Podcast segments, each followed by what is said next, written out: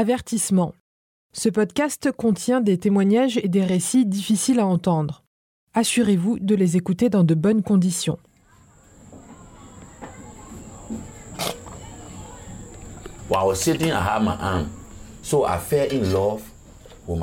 Pendant que j'étais assis, j'avais mon arme. Alors je suis tombé amoureux de mon AK-47. Je me suis dit que maintenant, j'avais quelqu'un pour s'occuper de moi. Ça, c'est ma mère, et ça, c'est mon père. C'est ma famille. Je vais le garder, et ça va me protéger. C'est avec ces mots que Maurice Matadi décrit son enfance, celle d'un enfant soldat. Il a assisté à l'exécution de ses frères, de ses sœurs et de ses parents durant la Première Guerre civile. Sa famille a été emmenée derrière une hutte par des rebelles. Ce fut la dernière fois qu'il les a vus vivants. Il entendit alors des coups de feu, des cris. Quelques instants plus tard, les rebelles revinrent avec du sang sur eux et les couteaux dégoulinants. Maurice a compris que c'est comme ça que les soldats recrutaient leurs troupes.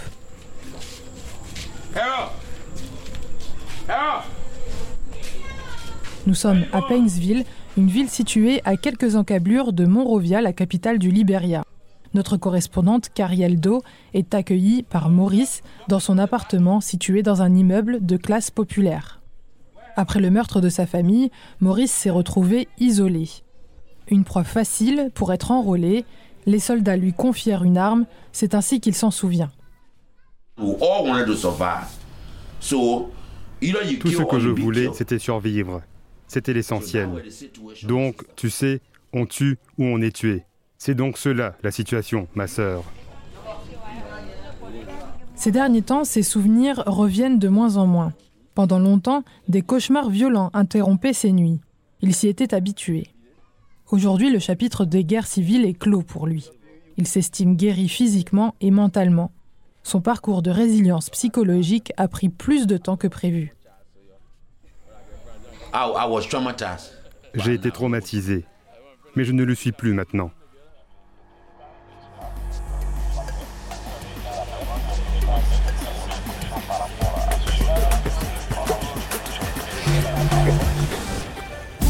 Bienvenue dans ce nouvel épisode de Dans la tête des hommes.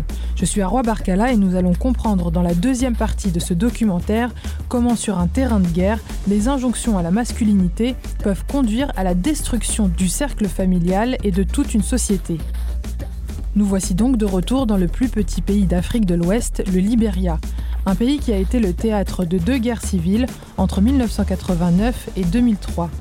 Le recrutement d'enfants soldats à partir de 9 ans a également eu lieu ici.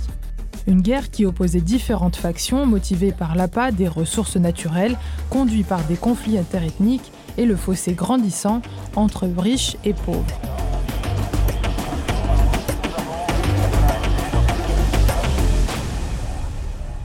Auparavant, ces seigneurs de guerre faisaient la loi, mais sont devenus des parias de la société aujourd'hui, dès lors que tout fut rentré en ordre. La violence dont ils ont fait preuve les marque à vie. Ils gardent cette mauvaise image auprès de la population et pour cause. Mais ces soldats sont également des victimes. Ils sont les victimes collatérales de ce qui est associé à la glorification de la guerre. La figure traditionnelle de la masculinité veut que ces hommes gardent leur trauma pour eux. Il s'agit pour eux de sauvegarder leur réputation d'hommes forts, en public, en société. Ils n'abordent jamais ce qu'il se passe pour eux, psychiquement, et de ce que la guerre a laissé en eux. Ils n'ont aucune idée de ce avec quoi ils vivent encore. Un traumatisme. Je vous mets au défi d'aller visiter certains de ces foyers et de voir comment ils agissent avec leurs enfants. L'enfant est juste un enfant de deux ans qui vient rencontrer son papa. Et quand vous voyez comment le papa le repousse, vous savez que la situation traumatisante que le père lui a transmise, il la vit encore nous n'avons pas vraiment traité les traumatismes au Liberia, nous vivons toujours avec. Alexander Blackie travaille au Centre Carter pour la santé mentale. Il dirige un programme qui aide les Libériens à se reconstruire socialement et psychologiquement. Nous devons nous asseoir et parler de la réalité. C'est arrivé, je l'ai fait. S'il te plaît, pardonne-moi. Une étude a été menée par l'ONU dans l'un des districts les plus marqués par les guerres civiles. Les résultats indiquent que les sujets ont tous ce qu'on appelle le syndrome de stress post-traumatique ou PTSD. Beaucoup pensent que c'est un syndrome incurable. Le gouvernement, quant à lui, a initié un programme de traitement de syndrome post-traumatique en 2009 et une loi sur la santé mentale en 2017. Le syndrome de stress post-traumatique est un phénomène très large. Il va au-delà du temps et de l'espace. Ce syndrome chez les soldats était déjà un phénomène observé pendant la Grèce antique. Tout comme ce qui est décrit aujourd'hui, les revenants du front faisaient régulièrement des cauchemars qui persistaient dans le temps une fois de retour chez eux. Plus tard, il a été observé chez ceux qui ont vécu la guerre de sécession aux États-Unis. Les soldats disaient faire des crises d'angoisse et étaient en permanence sur le point de tout ficher en l'air. C'est ce qu'on appelle également le syndrome d'Acosta, du nom du chirurgien qui a réussi à décrire ces caractéristiques de douleur psychosomatique au thorax pouvant faire penser à une crise cardiaque. L'expérience du syndrome post-traumatique a atteint un niveau jamais égalé durant la Première Guerre mondiale, une vague de PTSD qu'on appelle en français l'obusite, un trauma associé à l'utilisation excessive d'obus durant les combats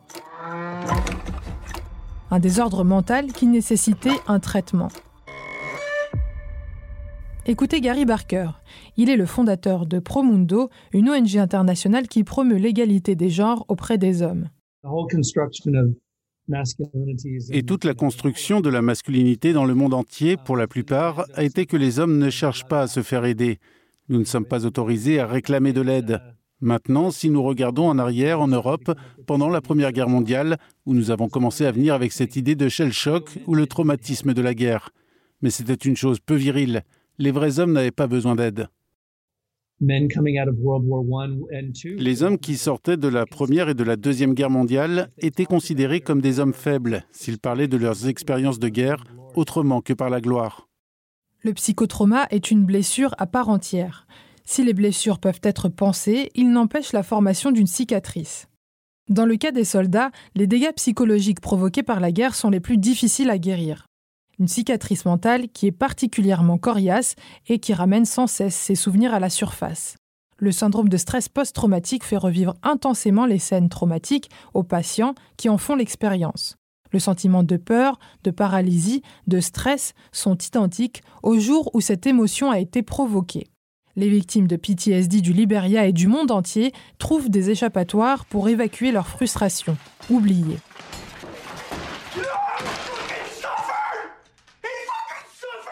Il arrive que ce soit par l'alcool ou par la drogue.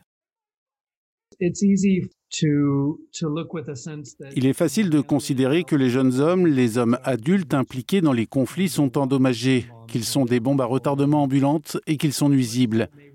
Et même si cela reste tacite, il y a une énorme croyance que les hommes impliqués dans ces conflits doivent rester loin d'eux, ne pas leur donner de travail, ne pas laisser leurs enfants les fréquenter et ne pas laisser leurs fils ou leurs filles épouser leurs fils ou leurs filles.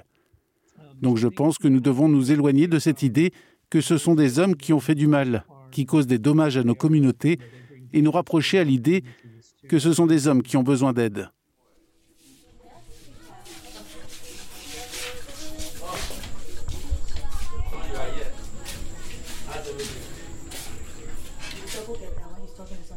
Nous voici dans la maison familiale de Maurice, une modeste demeure aux murs vert olive et entourée de palmiers.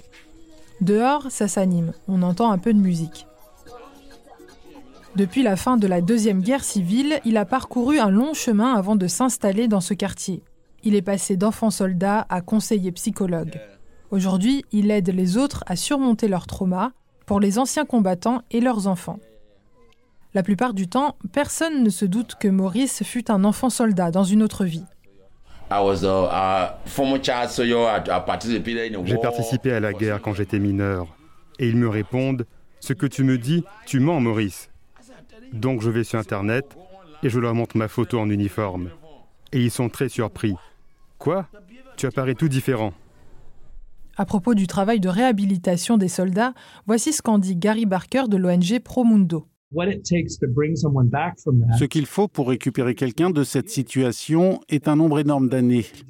Et une partie du travail que nous avons fait, que nous avons développé autour du soutien psychosocial, est là pour montrer à quel point leur vision du monde est structurée, autour du fait que tout le monde est là pour leur enlever leur maison, la maison qu'ils avaient avant.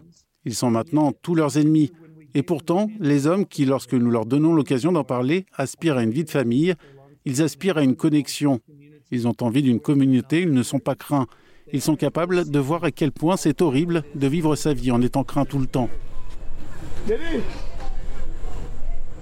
Il fait chaud et terriblement beau cet après-midi où nous avons rencontré Maurice.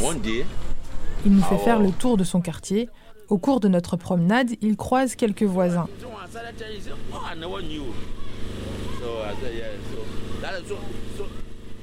Il s'est plutôt bien intégré à cette nouvelle communauté et s'y sent très respecté.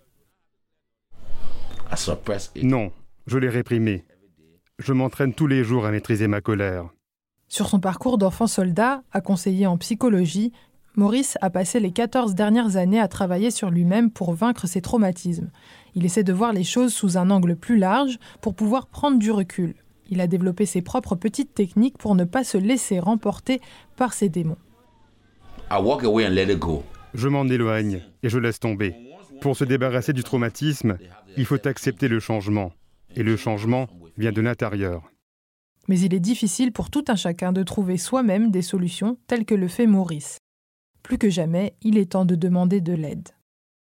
Au Liberia, des groupes de parole d'anciens soldats existent. Des groupes de parole similaires à ceux que nous avions rencontrés au Lesotho avec les mineurs traumatisés par leur expérience. Ici, les soldats trouvent un peu de répit dans cet espace de parole pour exprimer leurs émotions et dans un contexte de camaraderie.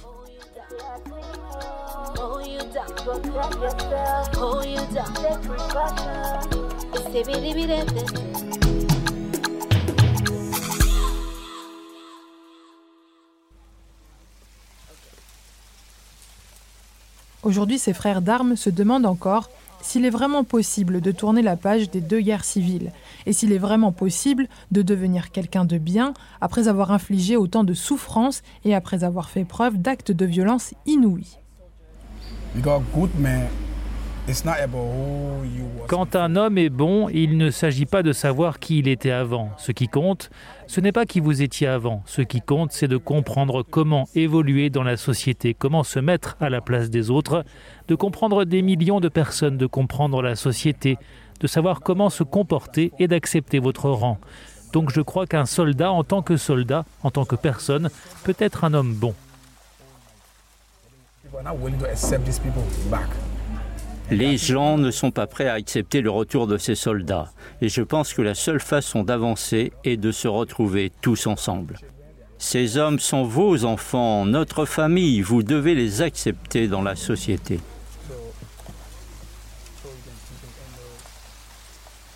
Durant ces réunions, ces anciens factieux trouvent un endroit sûr pour parler et pour échanger leurs expériences. Ils parlent de la guerre et relatent ce qu'ils ont vécu de la guerre surtout, mais aussi du fait de vivre avec ces traumatismes en temps de paix, du rejet de la société, de la possibilité d'une deuxième chance ou encore de la paternité. Tous souhaitent atteindre un seul et même but, chercher à devenir une personne meilleure, un bon père de famille. Ils craignent de projeter leurs angoisses sur leurs enfants ou de le leur transmettre malgré eux. Pourquoi est-ce que je fais ça? Je suis une personne décente, je suis une bonne personne. Quand vous commencez à avoir des enfants, vous voulez que vos enfants vous admirent. Nous retrouvons Gary Barker qui abonde dans ce sens. Je pense que pour nous les hommes en particulier, nous sommes souvent derrière cette façade de ne pas vouloir partager l'impact du traumatisme, nos sentiments ou notre connexion avec les autres. Mais devenir père et être impliqué en tant que soignant est, je pense, un puissant motif de changement.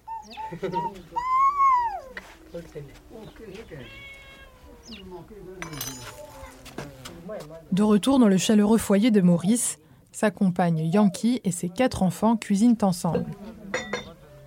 Les deux premiers enfants de Maurice sont nés pendant la guerre et les deux derniers en temps de paix. Il admet avoir été comme deux personnes totalement différentes avant et après le conflit. Il n'a pas non plus été le même père selon les périodes. Joe, Joe, il aime la violence. Parce que quand il est né, quand j'ai eu Joe, la nature de la violence était en moi. Donc le traumatisme par nature peut être transféré à un enfant dont le père est traumatisé. La réintégration totale de ces soldats dans le tissu social est-il possible? Gary Barker. Qu'il s'agisse du Libéria, de la Sierra Leone, de la République démocratique du Congo ou du Rwanda, il y a des générations de jeunes hommes qui ont été entraînés dans cette situation sans avoir vraiment le choix. Et donc nous devons changer notre analyse ou notre réflexion à leur sujet. Ceux qui ont causé des dommages horribles ont aussi été formés pour être ces hommes nuisibles.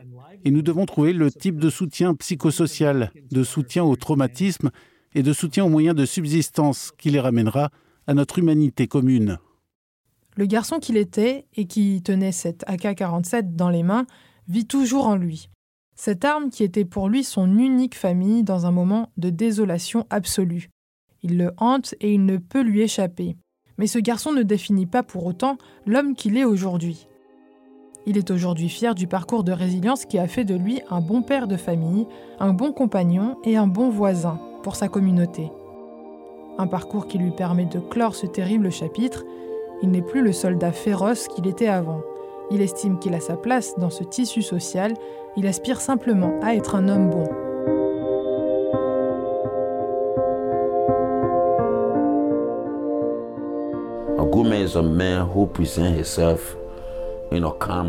Un homme bon est un homme qui se présente de manière calme. Un homme bon est un homme qui contrôle sa colère et agit plus intelligemment quand il est en colère. Un homme bon est celui qui doit prendre la responsabilité de son peuple. Un homme bon est un homme qui vit avec ses amis. Un homme bon est un homme qui souffre pour subvenir aux besoins de sa famille. Un homme bon est un homme qui n'abandonnera jamais sa famille.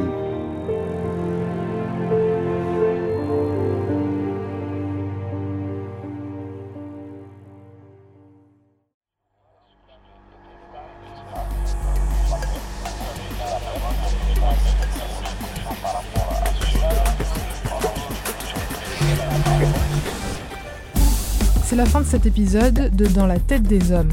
Merci de l'avoir écouté.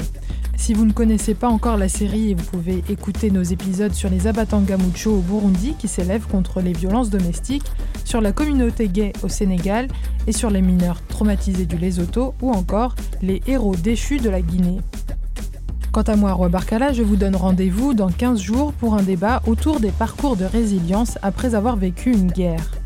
Nous avons également utilisé des archives de la guerre du Liberia provenant de l'agence de presse AP.